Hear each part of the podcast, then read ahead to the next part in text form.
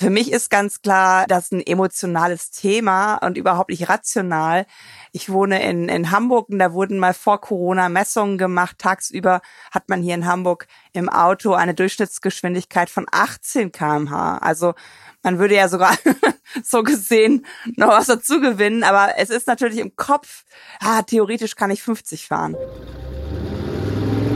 Vorfahrt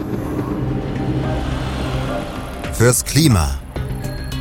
Der Verkehrswende-Podcast mit Jürgen Resch. Im Gespräch mit zahlreichen spannenden Gästen zeigen wir, wie uns der Umstieg auf eine klimafreundliche Verkehrspolitik gelingen kann. Herzlich willkommen, ich bin Leonie Lockau. Ich arbeite als Referentin bei der Deutschen Umwelthilfe und begleite euch wie immer durch diesen wunderbaren Podcast. Heute geht es um ein Thema, das uns auf vielen Ebenen Erleichterung verschaffen kann. Weniger Lärm, bessere Luft und reduzierte Unfallgefahr.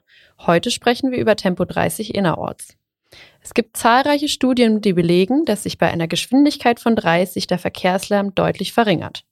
Nicht nur durch Verbrenner, sondern auch durch E-Autos. Auch im Falle einer Notbremsung wird der Bremsweg halbiert und so die Unfallgefahr ganz deutlich reduziert. Und das sind nur einzelne Beispiele für die positiven Auswirkungen von Tempo 30. Trotzdem scheint es nicht so richtig voranzugehen mit der Einrichtung von Tempo 30 Zonen in Städten und Kommunen. Woran das liegt und was wir tun können, um die Vorzüge von Tempo 30 in Zukunft möglichst weitläufig zu genießen, werden wir heute mit Katja Diel und Jürgen Resch durchleuchten. Sie werden natürlich wie immer auch eine Auswahl eurer Fragen beantworten. Jetzt möchte ich zunächst Katja Diel ganz herzlich bei uns begrüßen. Guten Morgen, Frau Diel. Ja, hallo. Und auch an unseren Bundesgeschäftsführer Jürgen Resch einen wunderschönen guten Morgen. Einen schönen guten Morgen zurück. Frau Diel, Sie haben selbst einen Podcast, sind Autorin, Moderatorin und werden als Anti-Auto-Aktivistin bezeichnet. Vielleicht möchten Sie erst mal ein paar Worte zu sich sagen. Ja, das ist aber total interessant, weil ich selber irgendwie keine Schubladen benötige für meine Arbeit, ähm, aber andere brauchen das. Das ist, merkt man immer wieder, dass Titel irgendwie wichtig sind und dieses Anti-Auto-Aktivistin, äh, das hängt mir so ein bisschen nach, weil das eine, ein, ein Medium hat das irgendwie geschrieben, hat sogar selber hinterher auch revidiert, dass es ja nicht stimmt. Also ich bin einfach eine Person, ich möchte eine menschenzentrierte und sozialgerechte und dann im Finale auch klimagerechte Mobilitätswende einfach anschubsen. Äh, meiner Meinung nach hat die immer noch nicht begonnen in Deutschland. Und ich tue da alles, was ich kann von meiner Expertise dazu, habe selber auch in den ähm, Konzernen von Bahnunternehmen, Logistik, Verkehrsunternehmen gearbeitet, also habe sozusagen den Maschinenraum auch kennenlernen dürfen. Und mit der Expertise bin ich dann aber nach draußen gegangen, weil ich auch äh, ja ein anderes Problem der Branche ist ja, es nicht so sonderlich divers ist. Ich war dann überall die einzige Frau in Führung und es war ein bisschen anstrengend und jetzt versuche ich es von außen zu verändern. Und von Ihnen kann man bei Twitter, in Podcasts und Interviews viele Kommentare zu Tempo 30 finden.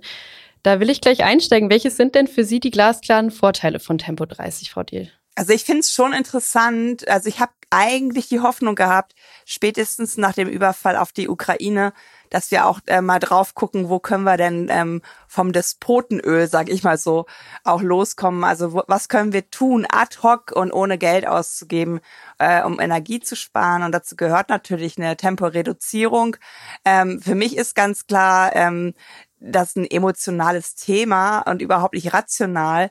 Ich wohne in, in Hamburg und da wurden mal vor Corona Messungen gemacht. Tagsüber hat man hier in Hamburg im Auto eine Durchschnittsgeschwindigkeit von 18 kmh. Also man würde ja sogar so gesehen noch was dazu gewinnen, aber es ist natürlich im Kopf, ah, theoretisch kann ich 50 fahren.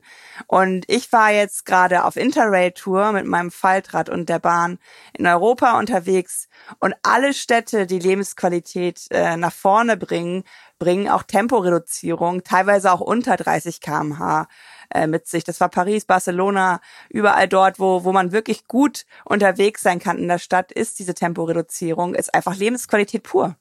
Jürgen, was kannst du denn vielleicht aus der langjährigen Arbeit der Deutschen Umwelthilfe zu den Vorzügen von Tempo 30 noch ergänzen? Äh, ich kann ähm, mich da wirklich nur anschließen, denn ähm, diese ganzen Vorzüge, die sehen wir ja auch gerade im Europäischen Verbund. Äh, wir arbeiten ja seit vielen, vielen Jahren an der sauberen Luft. Und ähm, hier haben wir die höchste Belastung in den Städten. Und wir stellen eben fest, dass äh, Lebensqualität und Sicherheit, saubere Luft, Gesundheit, Umweltschutz eigentlich immer damit zusammenhängen, dass man zu einem anderen Verkehrsträgermix kommt ähm, und dass vor allen Dingen für ähm, motorgetriebene Fahrzeuge die Geschwindigkeit einfach so niedrig wie möglich sein sollte. Also ich finde da sogar ähm, die ähm, Geschwindigkeit 20, die wir ähm, in den Niederlanden stark ja auch äh, sehen, also dieses das Auto muss sich dem äh, Fahrrad hint anstellen und äh, die ähm, Verkehre, die möglichst mit der gleichen Geschwindigkeit unterwegs sind, kommen sich am wenigsten in Konflikt. Wohne selber am Bodensee sehr nahe zur äh, Schweizer Grenze.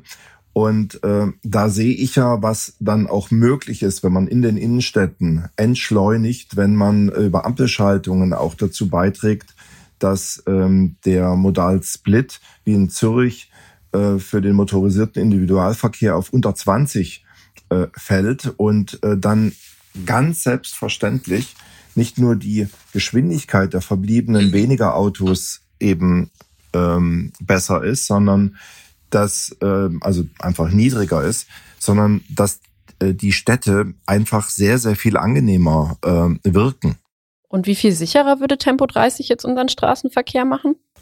Also auf jeden Fall ähm, so viel sicherer, dass wir ähm, in Berlin, wo wir ne, jede Woche schwerste äh, Abbiegeunfälle ähm, haben und eben dieses Aufeinandertreffen von schnellen Autos mit äh, langsamen äh, Fußgängern und Fahrradfahrern, ähm, dass wir hier äh, eine signifikante Verbesserung erhalten. Es ist natürlich von Stadt zu Stadt unterschiedlich ähm, was Katja Diel vorhin auch angesprochen hat, die tatsächliche Geschwindigkeit hängt gar nicht so sehr von der Spitzengeschwindigkeit ab, sondern von der Flüssigkeit. Also man hat häufig mit einer niedrigeren Geschwindigkeit weniger Stop-and-Go-Effekte, man hat weniger Unfälle und hat damit auf jeden Fall eine Kompensation, eine weitgehende Kompensation in der Innenstadt von dem, was man vermeintlich durch die höhere Geschwindigkeit als Vorteil hat. Was sind denn die Hürden, die uns ähm, die bislang großflächige Anordnung von Tempo 30 nicht möglich machen? Was fehlt da, Frau Dier? Was können Sie dazu sagen? Ja, ich bin ja gerade sehr viel unterwegs äh, mit dem Buch, aber auch so viel Vorträge im, im europäischen äh, Ausland und das ist schon interessant, das immer zu vergleichen mit der rechtlichen ähm, Gemengelage, die wir hier in Deutschland haben. Also vor der ähm, Bundestagswahl, da war ich noch im äh, Bundesvorstand vom Verkehrsclub Deutschland, da haben wir das sogenannte Bundesmobilitätsgesetz entworfen. Ähm, das hätte so übernommen werden können in den, in den Koalitionsvertrag und damit wollten wir so ein bisschen aufheben, dass wir ja immer wieder in Konflikte äh, kommen, was Bundesebene, Land Landesebene und kommunale Ebene entscheiden können. Da gibt's ja ganz viele Konflikte, die in den Gesetzen und in, in der Basis sozusagen, auf der wir uns gerade bewegen, auch äh, schon implementiert sind plus, dass natürlich die Straßenverkehrsordnung eine komplett autozentrierte ähm, Blickrichtung hat. Also das ist so dermaßen aufs Auto ausgerichtet und auf den Verkehrsfluss als in dem Sinne von Autofluss, dass es sehr, sehr schwierig wird. Äh, was mich total beeindruckt hat, ist, der, dass der Deutsche Städtetag da auch vorangegangen ist. Glaube, es sind mittlerweile über 100 Städte auch in diesem Bündnis äh, vereint, die halt ein Tempo 30 einführen wollen, aber es nicht können. Weil aktuell kann ich nur da Tempo 30 ähm, anordnen, wo ich nachweise, dass es eine Gefahrensituation gibt. Also um mal jetzt richtig so ein bisschen zynisch zu werden, es muss halt erst Unfälle geben, die beweisen, dass es Sinn macht, Tempo 30 anzuordnen. Da, wo es nicht so schwierig ist, ist halt vor Schulen und Kindergärten und ähnlichem. Aber wir brauchen das ja eigentlich flächendeckend. Das macht ja keinen Sinn. Ähm, genau, was Herr Rescher als Vorteil eben auch gesagt hat, das sehe ich halt auch. Wenn man Geschwindigkeit rausnimmt aus den motorisierten Fahrzeugen in dicht besiedelten äh, Gebieten, dann hat man automatisch auch eine Sicherheit für Menschen, die ohne Auto unterwegs sind. Und die Unfälle werden sehr viel weniger krass ausfallen. Ähm, eigentlich müsste es da eine Veränderung geben im Sinne auch der Bundes, äh, des Bundes sich Blicke, Blickes, also des Verkehrspolitik im Bund sich solchen Themen auch mal annimmt.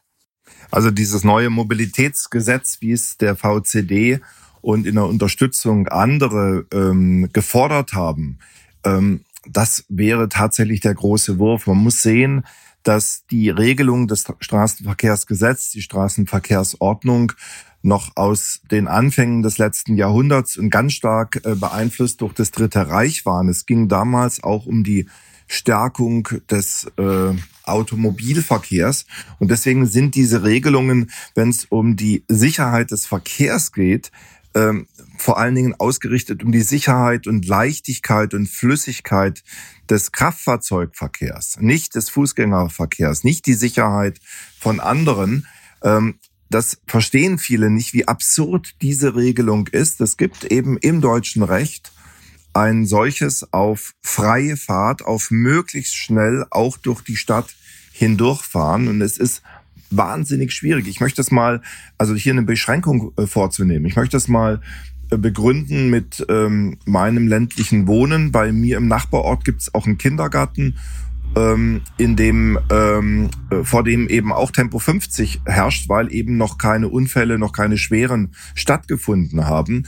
Ähm, es müssen auch innerhalb einer kurzen Zeit drei gleichartige Unfälle stattgefunden haben, um vielleicht eine entsprechende Einschränkung vorzunehmen. Man braucht mutige Kommunalpolitiker. Wir haben jetzt gerade im Nachbar äh, Landkreis Konstanz einen Landrat, der ähm, aus dem Verkehrsministerium stammt und der jetzt äh, sich sogar geäußert hat, er möchte die bestehenden Geschwindigkeitsbegrenzungen Tempo 40 ähm, möglicherweise aufheben. Auf jeden Fall sieht er sie als nicht rechtmäßig an, dass das erlassen wurde.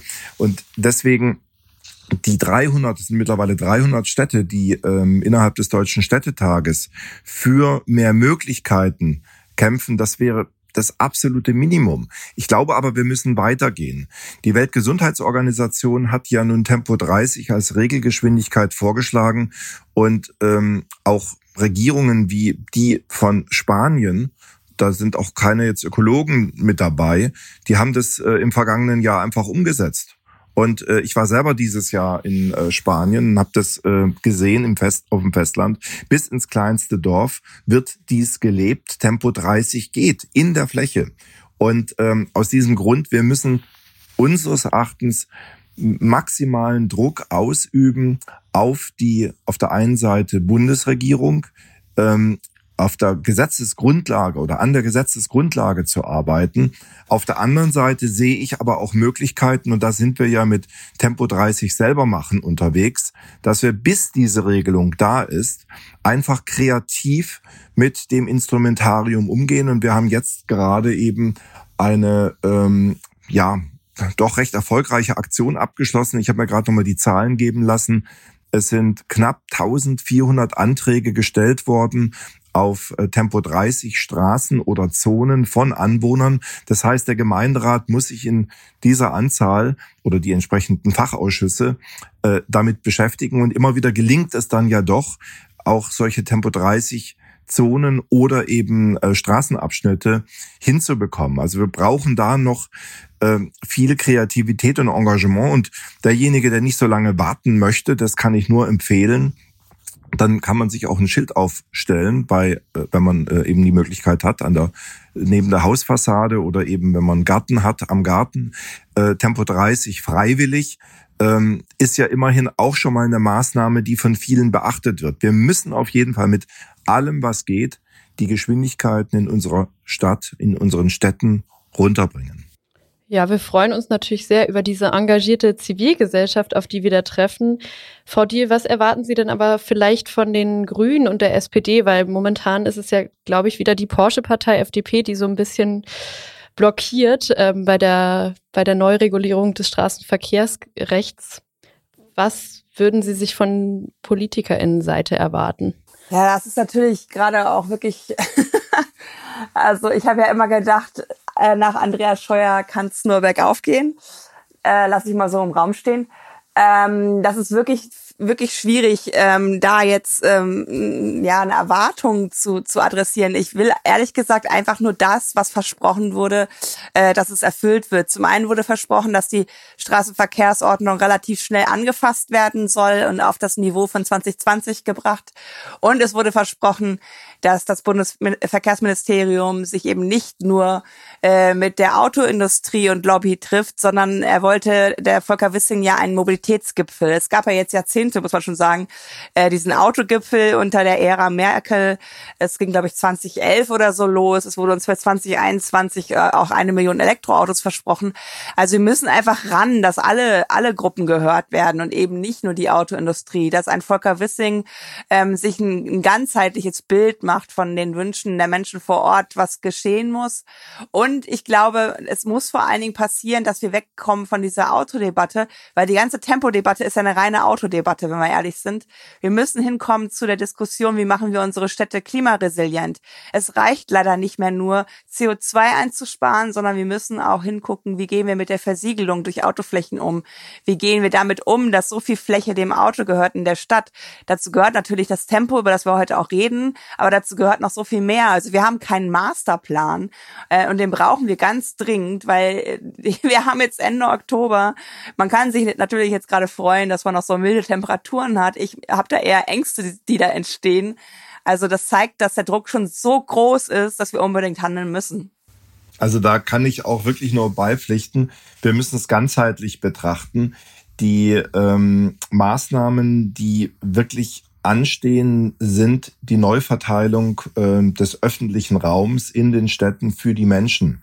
Und äh, dieser ähm, große Anteil, der ganz einseitig äh, den Blechlawinen äh, zugeschrieben wird, das muss einfach weg. Wir müssen auch in Richtung Entsiegelung kommen. Wir müssen schauen, dass wir Straßen, die beidseitig äh, mit ähm, stehenden Autos belegt werden, ähm, dass das einfach wegkommt, dass man, äh, wie es Wien in einigen Straßen wirklich auch geschafft hat, ähm, nicht nur mobiles Grün mal in einem Kübel hinstellen, sondern dass wir auch Grün in die Stadt hineinbringen, auch um eben wegen der äh, nun in den Städten notwendigen Klimaanpassung ähm, das Stadtklima erträglicher für die Sommermonate äh, mitmachen. Ich habe jetzt selber ähm, im Allgäu vor zwei Tagen wieder 24 Grad erlebt.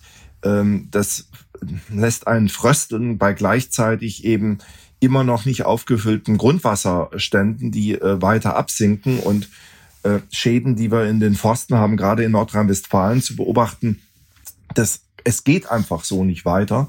Und wir müssen schauen, dass die Städte auch den Mut haben, die Kosten, die ähm, der Autoverkehr verursacht, den Autofahrern aufzuerlegen. Also sprich, Anwohner parken äh, so zu verteuern, dass eben die Kosten von ungefähr 500 Euro pro Jahr für einen Parkplatz, dass der umgelegt wird, dass vielleicht auch der schwere SUV dann noch mal mehr zahlt. Freiburg macht mir da in diesem Punkt wirklich Mut.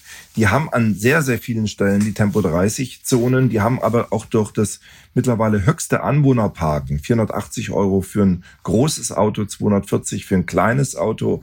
Und für die wenigen äh, Spezialfälle, Sozialfälle gibt's mal auch einen Rabatt. Aber die haben es geschafft, dass über 50 Prozent weniger plötzlich Anwohnerparken angemeldet haben die äh, haben wieder das Auto abgeschafft, was ich von Beispielen auch kenne, den Zweitwagen zumindest. Oder eben äh, haben das Auto dann doch auf die, aufs eigene Grundstück äh, getan, mit der Folge, dass jetzt Räume frei werden für Fahrrad äh, oder eben für Grünflächen oder für erweiterte Fußgängerbewegungsmöglichkeiten. Ähm, ähm, Aber die, das A und O ist natürlich, dass wir es schaffen, dass Autos maximal Tempo 30 und ich wiederhole mich an der Stelle auch nochmal, dort, wo es notwendig ist, auch Tempo 20 oder langsamer fahren müssen. Ähm, die Möglichkeiten gibt's ja jetzt schon und ein Mobilitätsgesetz würde diese ähm, Möglichkeiten ja nochmal stark ausweiten und eben dann tatsächlich die ähm, Regelungen für den Verkehr auf die Füße stellen, dort wo es hingehört und nicht auf irgendwelche Gummipnös. Nun haben unsere Zuhörer dort, wo es Tempo 30 gibt, auch noch weitere praktische Fragen. Ich möchte hier mal kurz ähm, Pierre G. einbeziehen in unser Gespräch. Ähm, er schreibt uns, ich würde gern mitmachen, aber das Problem ist doch, wer kontrolliert das? Ich wohne auf einer sehr befahrenen Straße, wo eine Tafel mit 30 kmh Geschwindigkeit angegeben ist. Allerdings fahren tagtäglich dort Fahrzeuge und halten das nicht ein und rasen in der Gewissheit, kein, dass kein Mensch das kontrolliert. Also kann ich das machen. Obwohl auf dieser Straße mehrere Geschäfte sind, sowie Terrassen, Schulkinder, eine Kirche, ein Friedhof, ein Eiscafé und viele Banken. Den ganzen Tag zeigt sich dort nicht ein Polizist. Das ist leider die Situation ein Kampf gegen Windmühlen? Also ich habe die Frage immer wieder ähm, bei meinen Lesungen auch, ähm, dass Menschen sagen, irgendwie äh, immerhin ist da jetzt schon mal was verändert worden, aber das Recht wird nicht durchgesetzt.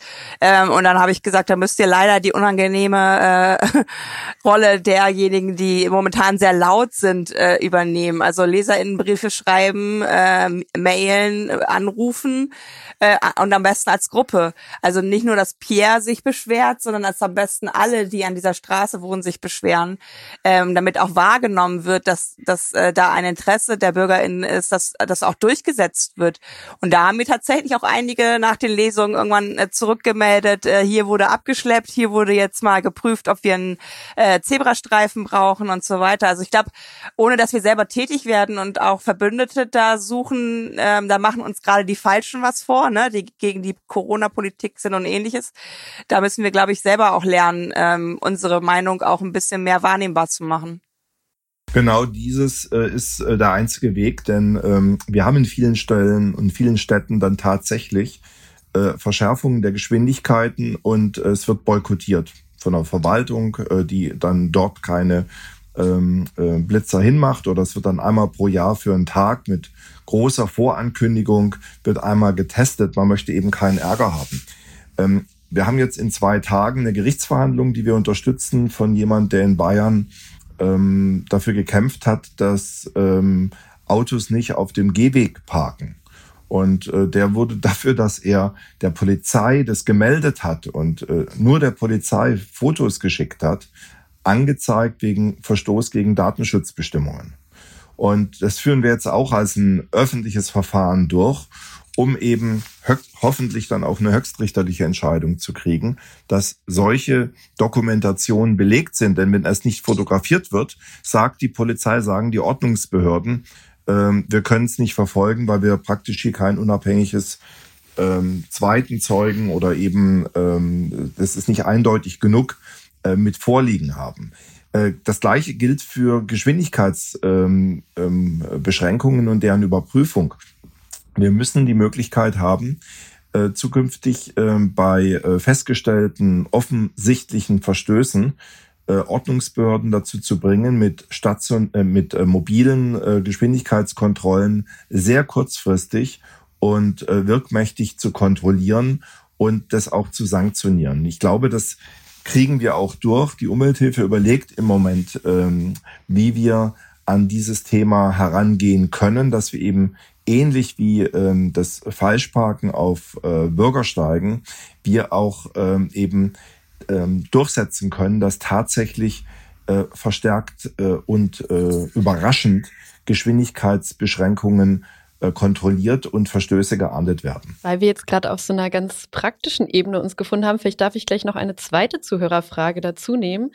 Hugo L. schreibt uns, Hallo, hier in Lienen haben wir eine fürchterlich laute Hauptstraße. Die 30 kmh Reduzierung ist ein großes Bedürfnis der meisten Anlieger, die gern einen Antrag dazu auf den Weg bringen würden. Der betreffende Bereich ist Ortsdurchfahrt einer klassifizierten Landstraße, die allerdings durch eine vorherige Ortsumgehung Entlastung bekommen könnte. Was fehlt, ist der offizielle Wille einer angepassten Verkehrsregelung wie 30 kmh. Könnten Sie uns vielleicht Hilfestellung geben, wie es offiziell am wirkungsvollsten durchsetzbar wäre? Das gebe ich mal weiter an Herrn Resch. ja, da würde ich, äh, wir haben, das ist, äh, ich habe es befürchtet.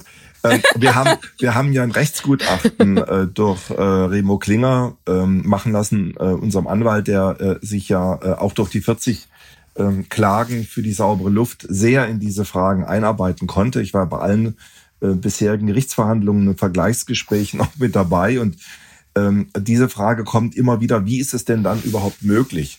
Und ähm, abgesehen von den äh, dokumentierten Unfällen, wenn die nicht stattgefunden haben, äh, gibt es ähm, die Möglichkeit wegen ähm, ähm der Vermeidung von Lärm ähm, eben eine Geschwindigkeitsbeschränkung zu begründen. Ähm, ich glaube, zumindest an stark befahrenen Straßen sollte das möglich sein, äh, diese neuen Möglichkeiten, die seit letztem Jahr oder seit Anfang dieses Jahres bestehen, wegen den äh, Lamaktionsplänen und ähnlichem, äh, das zu machen. Dort, wo man vielleicht über Passivsammler feststellen kann, dass wir eine erhöhte Belastung der Luftqualität haben, sollte es möglich sein. Letzte Woche hat die EU-Kommission die neuen Werte vorgestellt und jetzt kann man auf quasi diese neuen äh, heute überschrittenen Werte auch begründen, warum Luftreinhaltung eine Rolle spielt. Aber ich will auf was ganz Pfiffiges noch hinweisen. Die Stadt Saarbrücken hat einfach einen Großversuch gemacht. Die haben gesagt, gehabt, wir machen jetzt mal eine Untersuchung, ähm, was Tempo 30 bringt. Und finde ich auch ganz gut. Ich reg einfach mal an, in so einer Stadt zwei Jahre lang eine Untersuchung zu machen und ähm, Tempo 30 zu verfügen und dann zu schauen, was passiert, wenn man Tempo 30 macht. Und da kann man ja ganz viele Fragestellungen äh, betrachten und wahrscheinlich sich sehr darüber freuen, dass es leiser wird, dass es äh, eine geringere Schadstoffbelastung auch haben wird, äh, dass sich die Menschen freuen und dass wahrscheinlich auch die Unfälle ähm, im Zusammenspiel mit äh, oder im Zusammenwirken Auto, ähm, Fahrradfahrer und Fußgänger deutlich zurückgehen werden. Dann kommen wir jetzt tatsächlich schon zu unserer kurzen und knackigen Runde am Schluss. Ähm, Frau Diel, ich würde Sie bitten, unseren HörerInnen vielleicht nochmal praktische Hinweise mitzugeben. Wie können Sie sich denn konkret für Tempo 30 einsetzen? Ja, also ich denke, dass wir in der in der Bubble der Menschen, die äh, was verändern wollen, das hat nicht nur mit der Mobilitätswende zu tun, sondern auch mit anderen äh, Veränderungsprozessen. Wir waren so ein bisschen eitel vielleicht und haben gesagt, wir, wir haben doch irgendwie die Argumente und das, die Fakten sprechen doch dafür und ich werde den Teufel tun, äh, anstatt dass ich so einen Leserbrief schreibe, mache ich lieber weiter Überzeugungsarbeit. Also wir müssen ein bisschen mehr ran und ein bisschen mehr nerven und ein bisschen lauter werden ähm, und uns vielleicht da auch von unserer Eitelkeit verabschieden, äh, dass wir sehr vornehm agieren. Ähm, letztlich machen uns andere Gruppen vor, äh, wie man erfolgreich Dinge in der Politik äh, platziert. Ähm, PolitikerInnen wollen wiedergewählt werden und wenn sie das Gefühl haben, oh, da gibt es mittlerweile eine größere Gruppe von Menschen, die die Mobilitätswende wollen, dann werden sie auch auf uns hören. Also da wirklich sehr regional arbeiten, sehr vor Ort arbeiten, sehr konkret mit Beispielen, die die Menschen vor Ort auch kennen. Das wäre so mein Hinweis. Jürgen, wie wird die Deutsche Umwelthilfe den Menschen dabei helfen? Ja, ich kann da wirklich direkt ansetzen und kann sagen, äh, es gibt ein sehr schönes Beispiel, das wir unterstützen. Da haben auf der Höri Bürger gesagt, jetzt reicht es durch unsere ähm, Ortschaft, äh, durch die Ortschaften ähm, Horn, Geinhofen, Moos, Itznang, rasen die Autos durch, es sind enge Straßen mit vielen Kurven und haben viele Schilder Tempo 30, äh, also freiwillig Tempo 30 aufgestellt. Ähm, die sehen aus wie das Tempo 30 Schild und drunter steht halt freiwillig und man sieht im Scherenschnitt ähm, Kinder über die Straße rennen. Und ähm, der Landrat hat dann eben verkündet, er verklagt jetzt äh, die Bürger, wenn sie die Schilder nicht wegtun. Wir haben gesagt, das nehmen wir doch gerne zum Anlass und äh, unterstützen sie ganz offiziell und werden dieses tatsächlich auch gestartete Verfahren jetzt durchziehen. Und ähm, ich bin sehr zuversichtlich, dass wir das gewinnen und dass wir auch über die Debatte nochmal die Notwendigkeit von Tempo 30 erhöhen. Und ich kann mich da Katja Diel nur anschließen. Wir müssen lauter werden und wir müssen zu anderen Aktionsformen äh, greifen. Deswegen auch ähm, unsere Aktion, unsere Doppelaktion. Äh, und da würde ich wirklich jeden Hörer jetzt auch aufrufen, mitzumachen. Kommen Sie auf unsere Webseite. Ähm, wir haben da so einen Antragsgenerator. In drei Minuten haben Sie einen Antrag an Ihre Gemeinde geschrieben, für welche Straße Sie Tempo 30 wollen. Äh, das Schöne daran ist, die Stadt muss sich damit beschäftigen, mit diesem Antrag. Und eben die zweite Möglichkeit, Sie brauchen nicht zu warten auf die äh, Antwort. Sie können, wenn Sie eine äh, Stelle haben, wo Sie ein Schild aufstellen können, von den von uns angebotenen Schildern, die kann man sich auch runterladen und ähm, ausdrucken, man kann sie aber auch bestellen. Ähm, man kann einfach dann auch Bilder, äh, Schilder aufstellen und eben für dieses freiwillig Tempo 30 direkt vor dem Ort werben. Wir müssen einfach nerven an der Stelle und wir müssen unangenehm werden. Äh, ein weiteres 20-jähriges Warten oder jetzt nur ein Hoffen darauf, dass die 300 Städte Erfolg haben, das wird definitiv nicht genügen. Und noch ein allerletztes, dort wo wir äh, das Instrument der Klage einsetzen können, wie wir es jetzt eben schon erfolgreich äh, bei der Luftreinhaltung gemacht haben. Wir haben also in ganz Mainz haben wir Tempo 30 durchgesetzt. Das werden wir jetzt ähm, exemplarisch im nächsten Jahr beginnend auch versuchen zum Thema Lärm durchzusetzen, ob wir eben nicht auch die Möglichkeit haben, ähm, auf dem Klageweg Tempo 30, überall dort, wo man eine stark befahrene Situation hat, ähm, das eben auch zu erreichen. Für die ganzen Hintergründe und vor allem die motivierenden Worte zum Thema Tempo 30 möchte ich mich ganz herzlich bei euch bedanken, Katja Diel und Jürgen Resch. Mir hat es riesigen Spaß gemacht. Dankeschön. Mir auch. Einen wunderschönen Tag noch. Ich nehme aus unserer heutigen Folge mit, dass Tempo 30 den Verkehr in unseren Städten de facto gar nicht langsamer macht.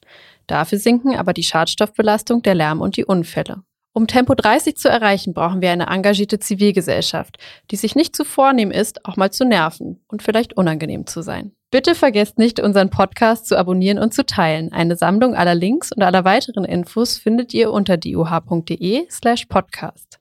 In der nächsten Folge dreht sich alles um die saubere Luft. Schickt uns dazu ab sofort eure Fragen über unsere Social-Media-Kanäle oder per Mail an podcast.duh.de. Wir greifen dann wieder eine Auswahl eurer Fragen auf. Tschüss und bleibt auf der richtigen Spur. Das war Vorfahrt fürs Klima. Der Verkehrswende-Podcast mit Jürgen Resch. Produziert von der Deutschen Umwelthilfe.